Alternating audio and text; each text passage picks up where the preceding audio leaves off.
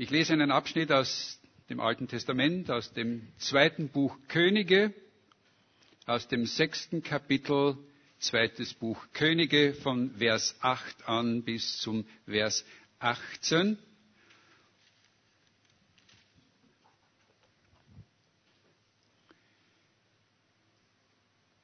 Dort heißt es, und der König von Aram führte Krieg mit Israel und beriet sich mit seinen Obersten und sprach, wir wollen da und da einen Hinterhalt legen.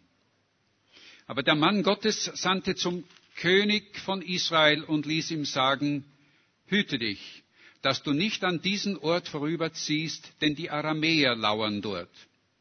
So sandte denn der König von Israel hin an den Ort, den ihm der Mann Gottes gesagt hatte und vor dem er ihn gewarnt hatte, und war dort auf der Hut und tat das nicht nur einmal oder zweimal. Da wurde das Herz des Königs von Aram voller Unmut darüber, und er rief seine Obersten und sprach zu ihnen, Wollt ihr mir denn nicht sagen, wer von den unseren es mit dem König von Israel hält? Da sprach einer seiner Obersten, Nicht doch, mein Herr und König, sondern Elisa, der Prophet in Israel, sagt alles dem König von Israel, auch was du in der Kammer redest, wo dein Lager ist. Er sprach, so geht hin und seht, wo er ist, damit ich hinsende und ihn holen lasse. Und sie sagten es ihm an und sprachen, siehe, er ist in Dothan. Da sandte er hin Rosse und Wagen und ein großes Heer. Und als sie bei der Nacht hinkamen, umstellten sie die Stadt.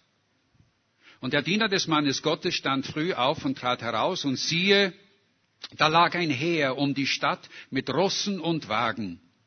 Da sprach sein Diener zu ihm, O weh, mein Herr, was sollen wir nun tun? Er aber sprach, Fürchte dich nicht, denn derer sind mehr, die bei uns sind, als derer, die bei ihnen sind. Und Elisa betete und sprach, Herr, öffne ihm die Augen, dass er sehe. Da öffnete der Herr dem Diener die Augen, und er sah, und siehe, da war der Berg voll feuriger Rosse und Wagen um Elisa her. Und als die Aramäer zu ihm herabkamen, betete Elisa und sprach, Herr, schlage dieses Volk mit Blindheit. Und er schlug sie mit Blindheit nach dem Wort Elisas. Danke, Herr, für dein Wort. Danke, Herr, dass du es uns gibst und dass du durch dein Wort zu uns sprichst. Und ich bitte jetzt auch, Herr, dass wir deine Stimme hören, dass du meine Lippen salbst, dass ich dein Wort verkünde und das sage, was du jedem Einzelnen heute hier in diesem Saal zu sagen hast. Danke, Herr. Amen. Können wir das vielleicht irgendwie, dass das erstens ist ein bisschen zu stark und zweitens, dass es vielleicht steht. Ja, so ist besser. Das ist zwar praktisch, es blättert nämlich so automatisch um, ja. So, ja, passt. Ja, sehr gut. Ja. Man sagt ja, je älter jemand wird, desto stärker kommen die Erinnerungen aus der Kindheit wieder zurück. Ich weiß nicht, ob das stimmt. Ich habe sehr viele Erinnerungen aus meiner Kindheit und die meisten sind schöne Erinnerungen. Ich hatte eine schöne Kindheit. Ähm, aber es gab auch einige weniger schöne Erinnerungen, die ich habe. Und eine solche Erinnerung ist mir besonders geblieben. Und darüber möchte ich euch heute kurz am Anfang etwas sagen. Ich war damals sieben Jahre alt, war in der ersten Klasse Volksschule. Und da gab es in dieser Schule einen Burschen, der in einer oberen Klasse war äh, und deshalb nicht nur um einige Jahre älter, sondern auch um eine, einigen Köpfe mindestens einen Kopf größer war als ich. Das äh, Wort Bullying hat es damals noch nicht gegeben, aber es kam so ungefähr auf dasselbe hinaus. Dieser Bursche mit Namen Russ, ich weiß nicht, warum er so hieß, ob das sein Name war, oder, keine Ahnung, aber jedenfalls, wir nannten ihn Russ, der wartete oft hinter einer Hecke auf uns Kleinen und ja, machte jedes Mal eigentlich unseren Schulweg zu einem richtigen Spießrutenlauf, wenn ihr wisst, was das ist.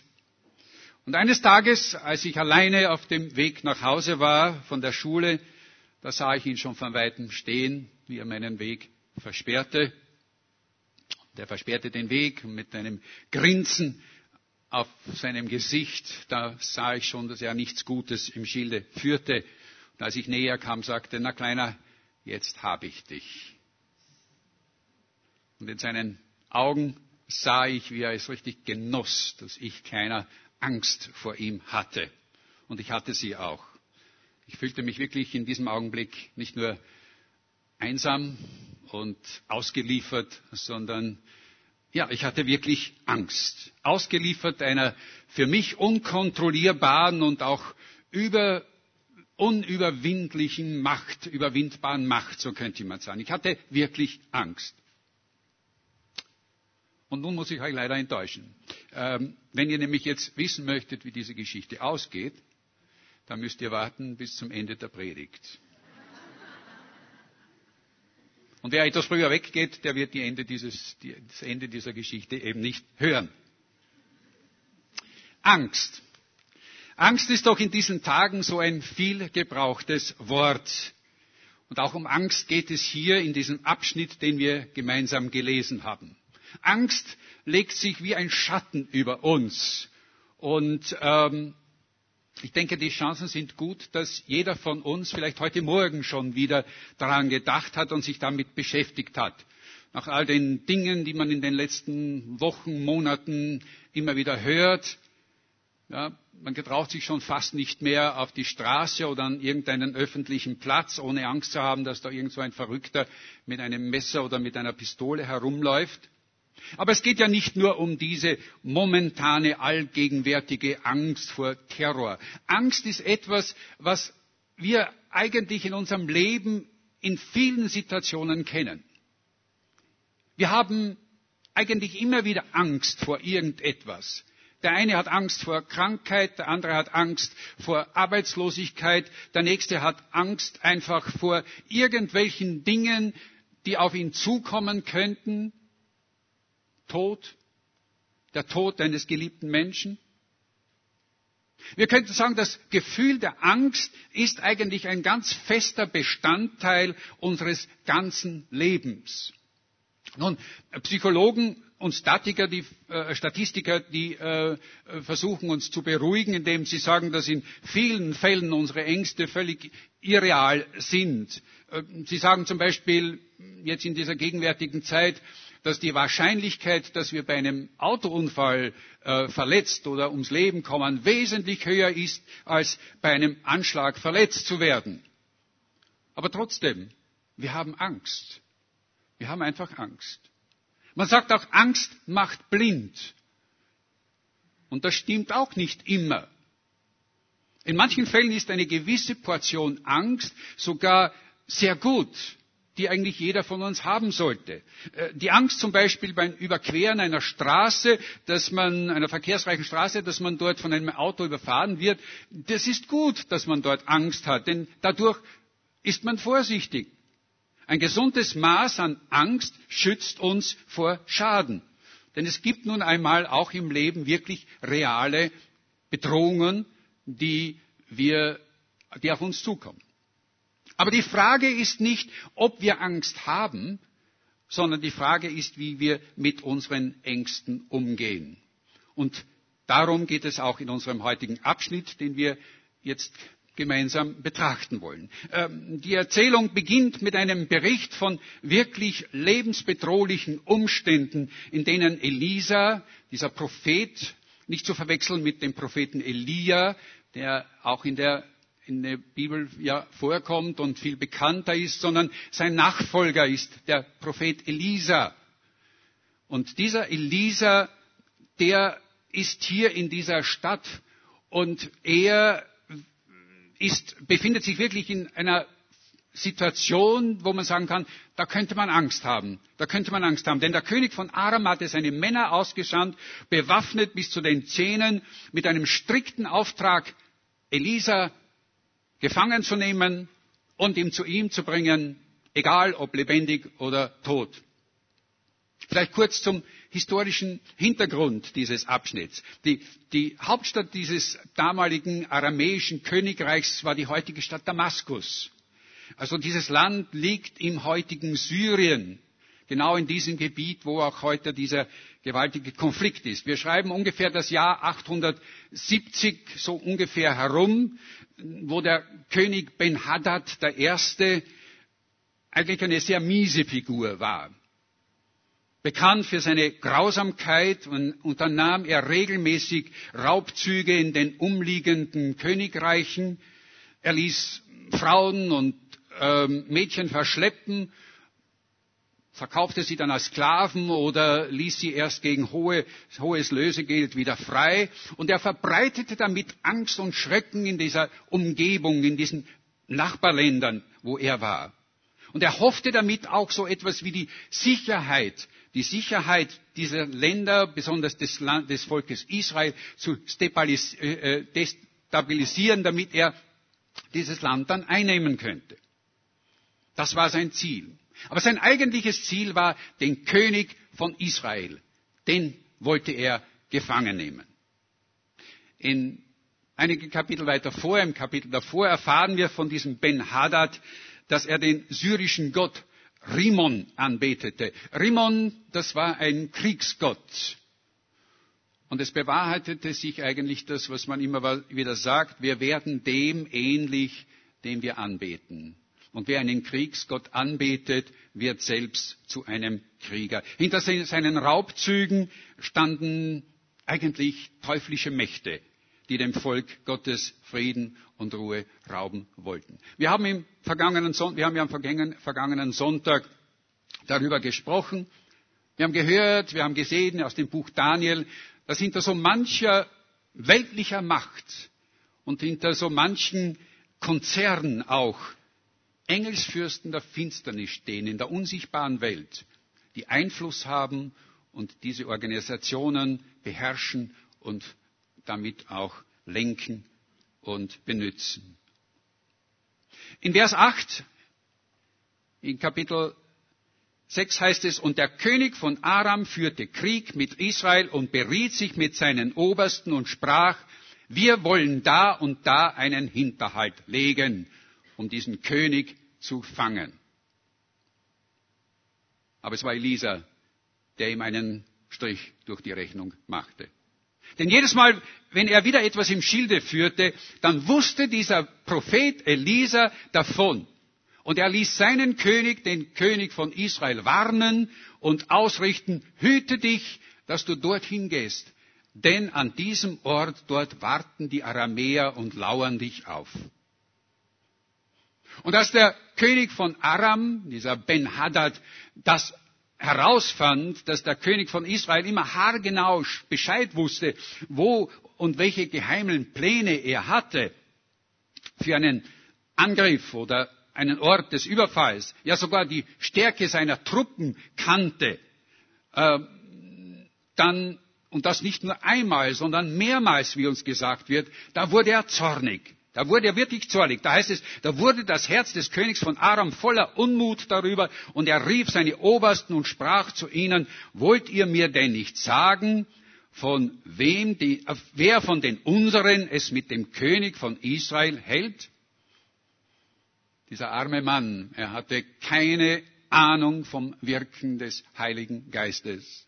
Er dachte zuerst, es müsste ein Spitzel in seinem eigenen Lager, in seinem, an seinem Hof sein, ein Spitzel des israelischen Geheimdienstes. Und er rief seine Berater und schrie zu ihnen, wollt ihr mir denn nicht sagen, wer von den unseren das ist? Und es waren dann seine Berater, die ihm mitteilten, dass es eigentlich Gott ist, der durch den Propheten Elisa, dem König von Israel, die geheimsten Informationen gab. Die Bibel ist unglaublich direkt und sogar ironisch, denn es heißt ihr, und dieser Elisa, das sagten ihm die Berater, der weiß sogar ganz genau, was du in deinem Schlafzimmer redest. Das weiß der Mann. Kein Wunder, dass Elisa von diesem Augenblick an, wir werden sagen, Staatsfeind Nummer eins für den König von Aram wurde. Es ist eine Sache, unter uns Menschen den Ruf zu haben, ein Mann oder eine Frau Gottes zu haben. Aber es ist eine ganz andere Sache, so einen Ruf auch in der Hölle zu haben, dass wir Männer und Frauen Gottes sind. Denn in diesem Augenblick beginnt der Teufel alle Schleusen aufzumachen, um seinen ganzen Hass gegen uns auszustreuen. Und wir dürfen uns nicht wundern, wenn dann solche Schwierigkeiten und solche Bedrohungen auf uns zukommen. Das ist eigentlich nichts anderes als dieser Angriff aus der unsichtbaren Welt, aus der Welt der Finsternis, die uns Christen, die uns Gläubige zusetzen will. Elisa kam also auf diese Watchlist dieses Königs Ben-Hadad. Ja, nicht nur das, er kam auf die Abschussliste. Ben-Hadad beauftragte nicht nur einen Killer, sondern er schickte gleich seine ganze Armee aus. In Vers 14 heißt es, da sandte er hin Rosse und Wagen und ein großes Heer, und als sie bei Nacht ankamen, umstellten sie die Stadt. Und dann geschieht es.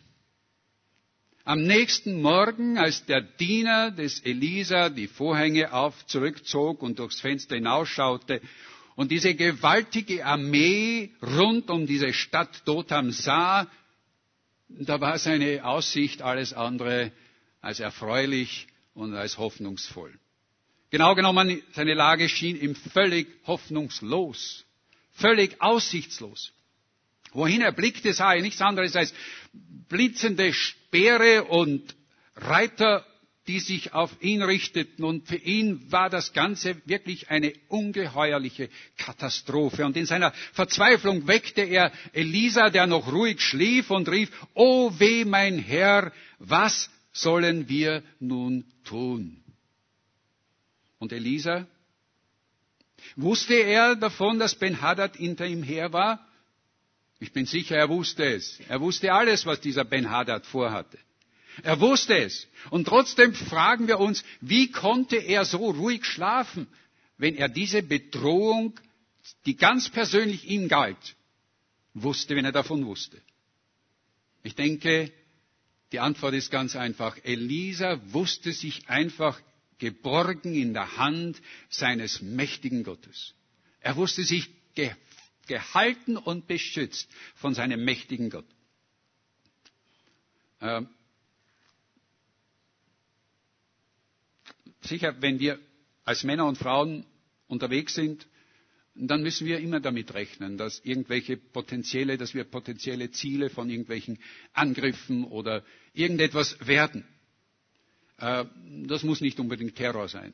Das können auch verbale Angriffe sein. Das können Dinge sein, wo uns Menschen meiden, wo uns Menschen einfach anders schaden möchten. Aber es ist kein Grund, ängstlich zu sein. O weh, mein Herr, was sollen wir tun? sprach der Diener. Und Elisa Elisa sagte zu ihm, fürchte dich nicht. Fürchte dich nicht.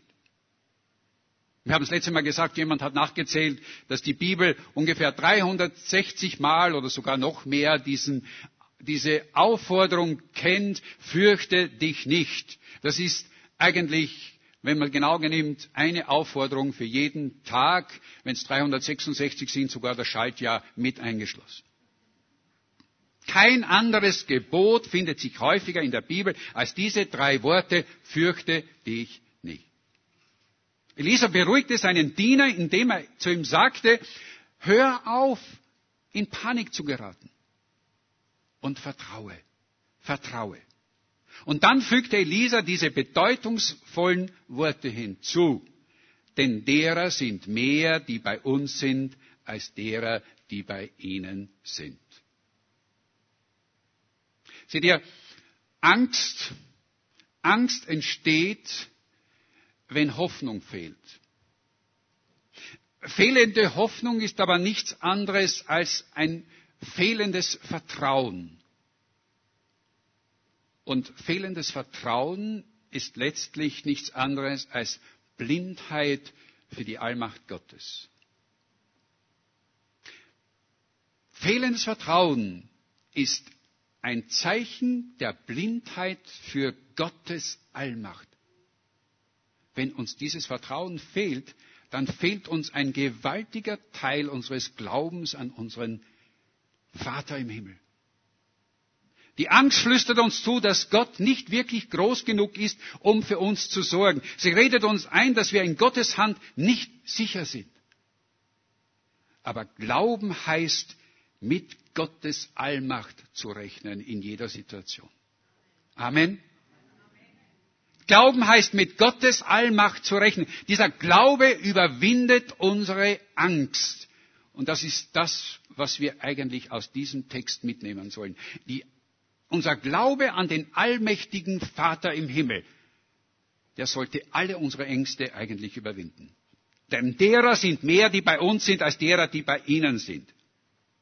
Und wenn unsere Sache, die wir haben, auch in Schwanken gerät und wir die Kontrolle über unsere Vorhaben im Leben zu verlieren scheinen, dann tut es einfach gut zu wissen, dass Gott immer das Steuer in seiner Hand hält.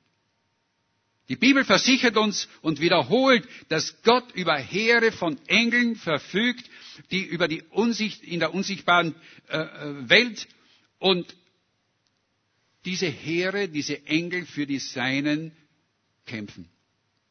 Der Teufel und jene, die sich von ihm gebrauchen lassen, die mögen wohl umhergehen, wie es heißt, wie ein brüllender Löwe und versuchen uns zu erschrecken und auch von unserem Weg abzubringen. Aber vergessen wir nicht, dass auch der Teufel ein Geschöpf Gottes ist und damit dem Schöpfer untersteht.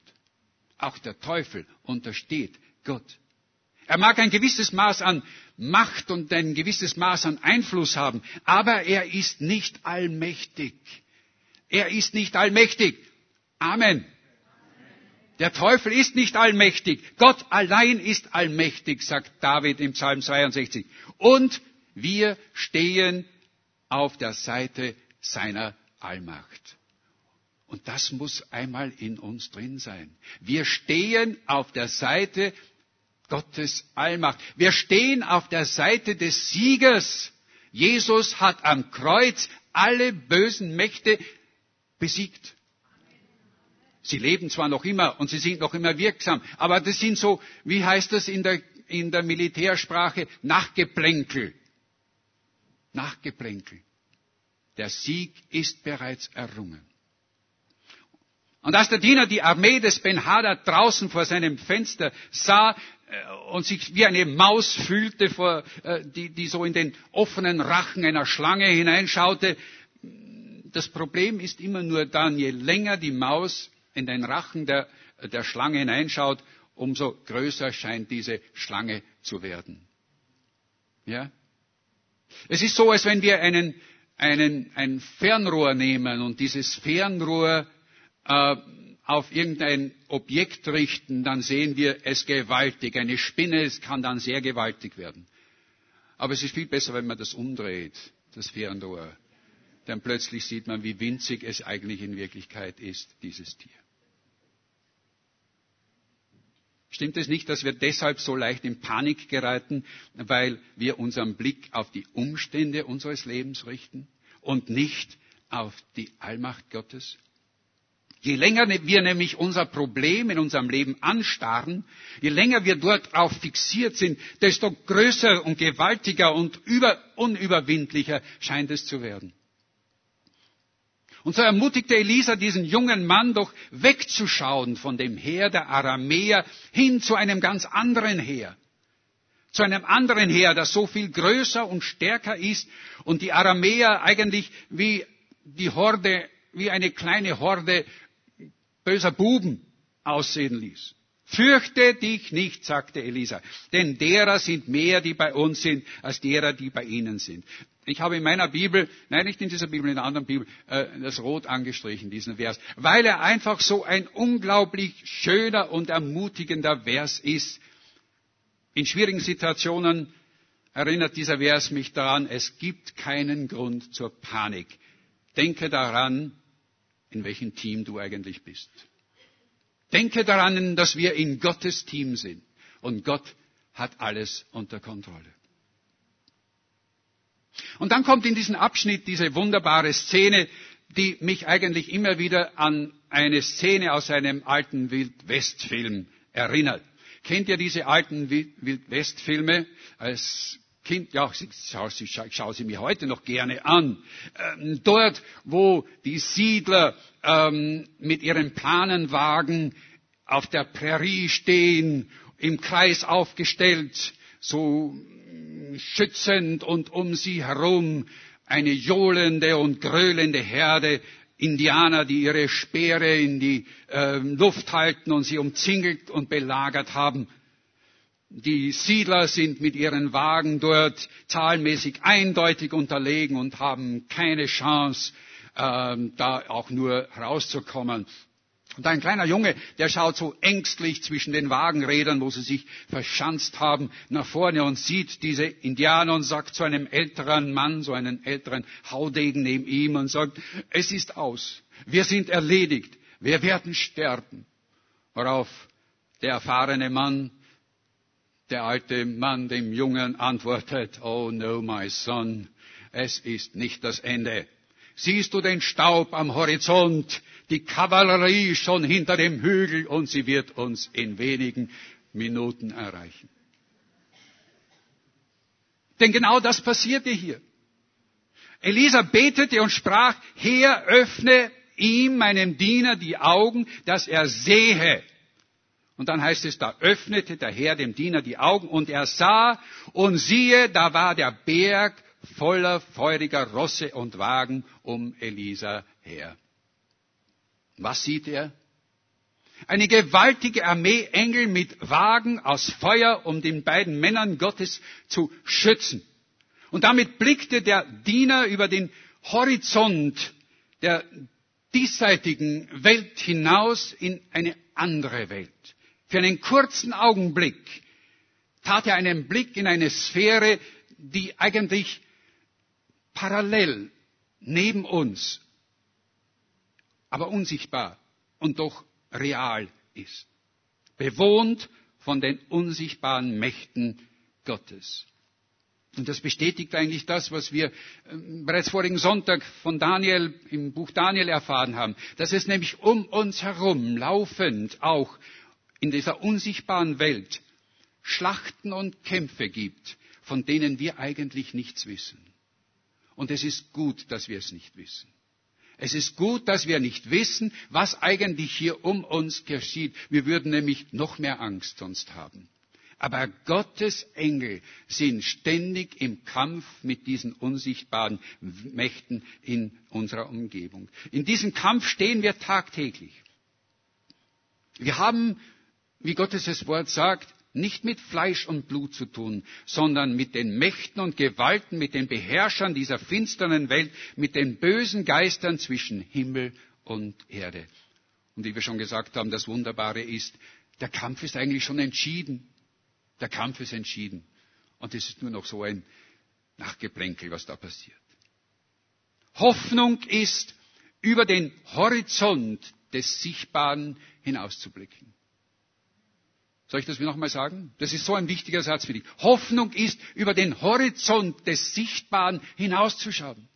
Zu sehen, was wir eigentlich normal mit unseren Augen nicht sehen können. Und dieser Diener äh, sah etwas. Er sah für jeden aramäischen Krieger, der dort um diese Stadt Dothan stand, zehn himmlische Streiter Gottes. Für jede Schwierigkeit fand er hundertfache göttliche Lösung. Für jedes menschliche Bedenken erhielt er eine Bestätigung von oben. Seht ihr, es ist die Angst. Die Angst sagt zu uns, es geht nicht. Aber der Glaube sagt, bei Gott ist nichts unmöglich.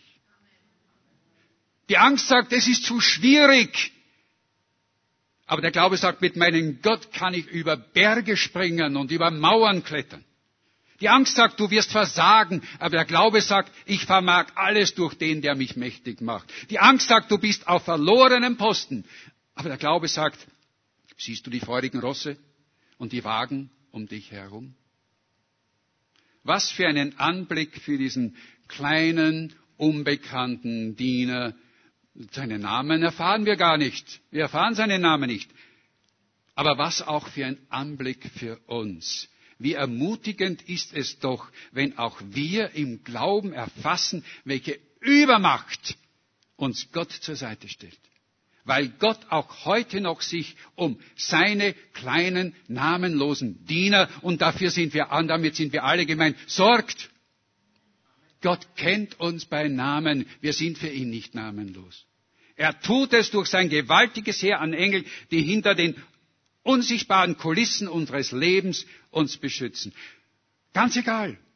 Während wir im Straßenverkehr sind, uns vor Unfällen bewahrt. Während wir schlafen, um uns zu schützen, wenn wir in Gefahr sind.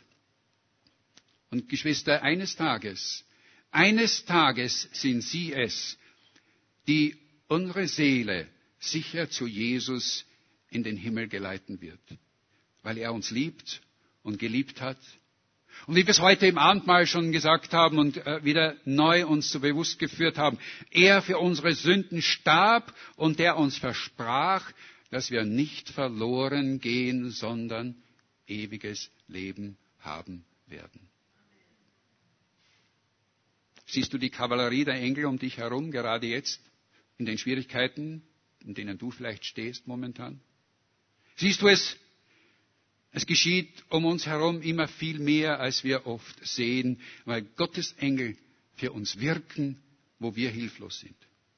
Was für ein Trost und was für eine Beruhigung für uns alle, wenn wir uns wünschen, wir könnten mehr für unsere Familie, unsere Kinder tun und gleichzeitig feststellen müssen, wir sind eigentlich hilflos. Aber die Bibel sagt, sind die Engel nicht dienende Geister ausgesandt, von denen zu helfen, die das Heil erben sollen? Hebräer 1,14. Und im Psalm 34,7 steht, der Engel des Herrn lagert sich um die her, die ihn fürchten und hilft ihnen heraus und hilft ihnen heraus. Geschwister, wenn dein Planenwagen deines Lebens zu fallen droht und es so aussieht, als du, ob du jede Kontrolle darüber verloren hast, dann ist es gut zu beten, Herr, öffne mir die Augen, dass ich sehe.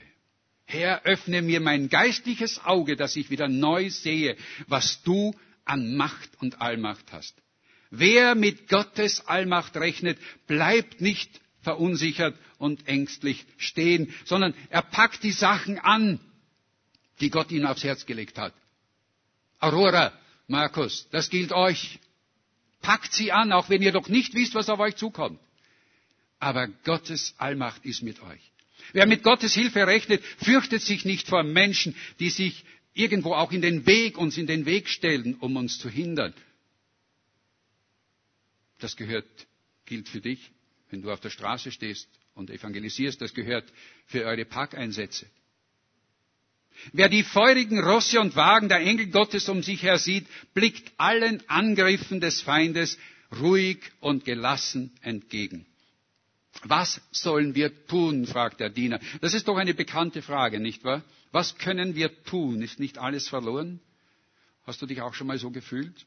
Dieses Gefühl der absoluten Hilflosigkeit und Ausweglosigkeit. Du sehnst dich nach Hilfe, nach so einer starken Hand und schaust um dich und hoffst, dass irgendwo ein Mensch ist, der dir helfen kann, an dem du dich festhalten kannst, aber niemand ist da, der eigentlich deine Not versteht. Ich möchte dir sagen, Gott kennt die Antwort auf dein Problem lange bevor du überhaupt daran denkst. Es gibt wunderschöne Beschreibungen dafür. Jesaja 40 ist so eine wunderbare Beschreibung. Zunächst geht es darum, dass auch dort es Menschen sind, die Gott eigentlich sagen, dass er sich nicht um die, ihre Not kümmert. Und deshalb laufen sie überall hin und suchen Hilfe und Rat. In Vers 27 heißt es, warum sprichst du denn? Mein Weg ist dem Herrn verborgen und das, was mir zusteht, geht vor meinem Gott vorüber. Das sind doch die Worte von jemand, der sich in seinen Sorgen und Ängsten verlassen fühlt. Und dann heißt es in Vers 28, weißt du nicht, hast du nicht gehört? Der Herr, der ewige Gott, der die Enden der Erde geschaffen hat, wird nicht müde noch matt. Jemand hat einmal das anders Übersetzung gesagt, Gott leidet niemals unter Burnout. Sein Verstand ist unausforschlich. Gott hat für alle unsere Bedürfnisse und Nöte einen Weg. Gott sitzt nicht da und fragt sich, was mache ich jetzt nur mit ihm oder mit ihr? Was soll ich nun tun? Nein, im Gegenteil. Gott sagt im Vers 29, er gibt den Müden Kraft und Stärke, den Unvermögenden. Er gibt den Müden Kraft und Stärke den Unvermögenden. Und wenn du deine Sorgen und Ängste, wenn du deshalb müde bist, Gott verspricht auch dich auf wunderbare Weise zu stärken und beschützen.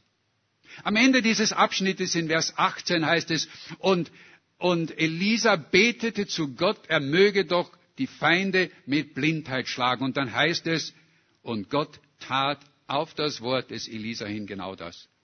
Und wenn wir diese Geschichte weiterlesen, ihr könnt es zu Hause das tun, Kapitel 6, dann passiert noch Wunderbares. Denn Elisa geht hinaus zu diesem feindlichen Heer, stellt sich vor sie hin und sagt, folgt mir nach, ich führe euch wieder dorthin, wo ihr eigentlich hingehört, und führt sie wieder zurück. Ohne dass sie merken, dass es eigentlich Elisa ist, für den sie gekommen sind, um ihn gefangen zu nehmen. Ich bin euch noch den Schluss meiner Geschichte schuldig, stimmt's? Und damit möchte ich schließen. Ich erzähle euch den Schluss dieser Geschichte. Da stand also dieser Bursche, dieser Russ. Er stand da mit seinem breiten Grinsen und freute sich über die Angst dieses kleinen Buben, der da vor ihm stand. Und ich zitterte vor Angst und erwartete jetzt eine ordentliche Tracht Prügel von diesem Burschen. Aber zu meinem Erstaunen blieb er stehen. Er blieb stehen und dann sah ich plötzlich, wie seine Augen immer größer wurden. Und er schaute in meine Richtung, aber er schaute nicht mich an, sondern er schaute an mir vorbei. Und dann, ohne ein Wort zu sagen, drehte er sich plötzlich um und lief wie von einer Tarantel gestochen davon. Und ich wusste nicht, was passiert war. Bis ich mich umdrehte und sah, dass ungefähr fünf Meter hinter mir mein Vater auf einem Fahrrad stand und nur so zeigte. Wisst ihr, und das ist genau das, was mich eigentlich mein ganzes Leben an Erinnerung auch begleitet. Nur ist es nicht mein Vater, mein leiblicher Vater, sondern ich weiß, wenn immer ich mich bedroht fühle, hinter mir steht mein himmlischer Vater. Und er zeigt mit dem Finger so. Und wenn du in deiner Situation heute vielleicht auch fühlst, dass du von Feinden umlagert bist, von gröhlenden Feinden, ich kenne deine Situation nicht, dann denke an diese Geschichte. Dann denke an diesen Abschnitt aus 2. Könige 6. Denn derer, die mit uns sind, sind mehr als derer, die auf der anderen Seite sind. Und der himmlische Vater ist ein Gott der Allmacht und ein Gott des Sieges. Und mit, diesen, mit dieser Ermutigung möchte ich euch in diese Woche hineinschicken. Amen. Ich möchte noch einmal beten. Aber wenn jemand Gebet möchte, weil jemand vielleicht wirklich in dieser Situation ist und sagt, ja, das hat mich jetzt ermutigt. Denn das ist eigentlich, was ich jetzt am meisten befürchte, dass viele hinausgehen und sagen, schöne Predigt. Und dann wird eigentlich alles wieder so, wie es gestern und vorgestern und heute ist, auch morgen sein. Und das soll es nicht sein, sondern wir sollen mit einer neuen Zuversicht hinausgehen. Aber wer Gebet möchte, kommt zu mir, kommt zu Otto, kommt zu uns. Wir beten gerne mit euch nach dem Gottesdienst, wenn ihr Ermutigung noch besonders braucht. Aber ich möchte mit euch jetzt beten. Vater, ich danke dir. Ich danke dir, weil du ein allmächtiger Gott bist. Weil du im Himmel sitzt und weil von dir, vor deinen Augen nichts verborgen ist. Auch wenn wir vieles nicht sehen. Und wir danken dir, dass wir vieles von dem nicht sehen, brauchen, was in der unsichtbaren Welt stattfindet. An Kämpfen, an Schlachten zwischen deinen Engeln und den bösen Mächten, die uns zusetzen möchten. Aber danke, dass wir einfach diese Bestätigung, Bestätigung auch in diesem Text wieder haben. Du bist mehr und auf unserer Seite ist eine größere Zahl, ist die Übermacht und nichts kann uns anhaben. Ich bitte dich, Herr, jetzt für jeden Einzelnen. Und du kennst die Herzen, du kennst die Situationen, du kennst die Umstände eines jeden, der heute hier ist. Und du weißt, wo jemand wirklich ängstlich ist wo jemand Sorgen hat, wo jemand nicht weiß, wie es weitergeht, wo er sich einsam, bedroht, verlassen fühlt. Herr, öffne dieser, diesem Bruder, dieser Schwester jetzt die Augen, dass sie sehen, dass um sie herum ein freudiger Kreis von Engeln ist, der sie beschützen will. Danke, Vater, für dein kostbares Wort. Wir preisen dich, wir erheben dich, wir beten dich an und wir geben dir die Ehre. Amen.